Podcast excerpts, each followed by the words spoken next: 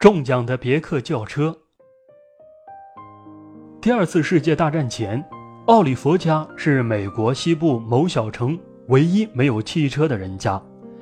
他们每天上街买东西，总是坐一辆简陋的二轮柳条车，拉车的是一匹老马。奥利弗的父亲是一个小职员，整天在证券交易所囚笼一样的办公室里工作。假如父亲不把一半工资用于医药费或给他的穷苦亲戚们，那么奥利弗家的日子还勉强过得去。事实上，他们是很穷的人家。母亲常常安慰孩子们说：“一个人有骨气，就等于有了一大笔财富；生活中怀着一线希望，也就等于有一大笔精神财富。”奥利弗挖苦地反驳说：“我们只有精神财富，但精神财富并不能帮我们买一辆汽车。”母亲并不在意孩子们说了什么，她在生活中处处力求节俭，在她的悉心照料下，生活还是维持下来了。一件意外的事情把奥利弗因家中没有汽车的羞愧之事一扫而光。激动人心的时刻突然降临了。几星期后，一辆崭新的别克牌汽车。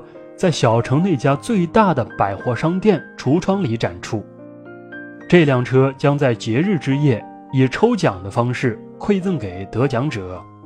奥利弗待在人群外面的黑影里，观看开奖前放的烟火，等候着高潮到来。用旗帜装饰一新的别克汽车停放在一个专门的台子上，在十几只聚光灯的照耀下，光彩夺目。人们鸦雀无声地等待市长开启那只装有获奖彩票的玻璃瓶。不管奥利弗是多么想入非非，但他真的没想到幸福女神会厚待他们这个唯一没有汽车的人家。扩音器里确实在大声叫着他父亲的名字。奥利弗拼命在人群中往里挤。他看见市长亲自把汽车的钥匙交给了他的父亲，父亲在人们的欢呼声中把汽车缓缓地开了出来。回到家里，奥利弗正想向父亲道贺，不料父亲反常的态度却使他大为吃惊。他咆哮道：“走开，不要待在这里，请让我清静清静。”奥利弗在起居室里见到母亲，看到他悲伤的样子，母亲说：“不要烦恼，你父亲正在思考一个道德问题，我们等待他找到适当的答案吧。难道我们中彩得到汽车，是不道德的吗？谁说的？”奥利弗迷惑不解地问：“汽车根本不属于我们。”这就是问题的关键，母亲说。母亲把事情一五一十地跟奥利弗讲了。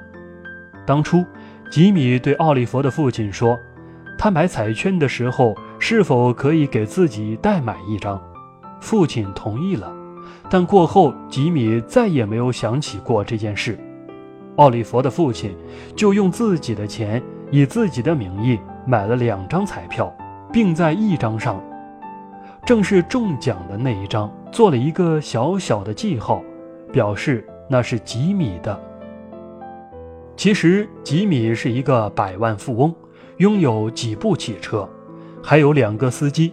对他来说，增加一辆汽车简直等于普通人的马具里多了一个马嚼子。奥利弗激动地说：“汽车应该归我爸爸。”但母亲却平静地说：“你爸爸知道该怎么做是正确的。”第二天上午，吉米的一个司机来到奥利弗家，把别克牌汽车开走了。奥利弗与父亲和母亲站在门口，微笑地望着客人离开。一个人的高尚与卑微，不是由别人的评价来决定，而是由自我的评价决定的。一个人的真正的品质，不显现在众人瞩目的时候，而是在没有人看得见的时候。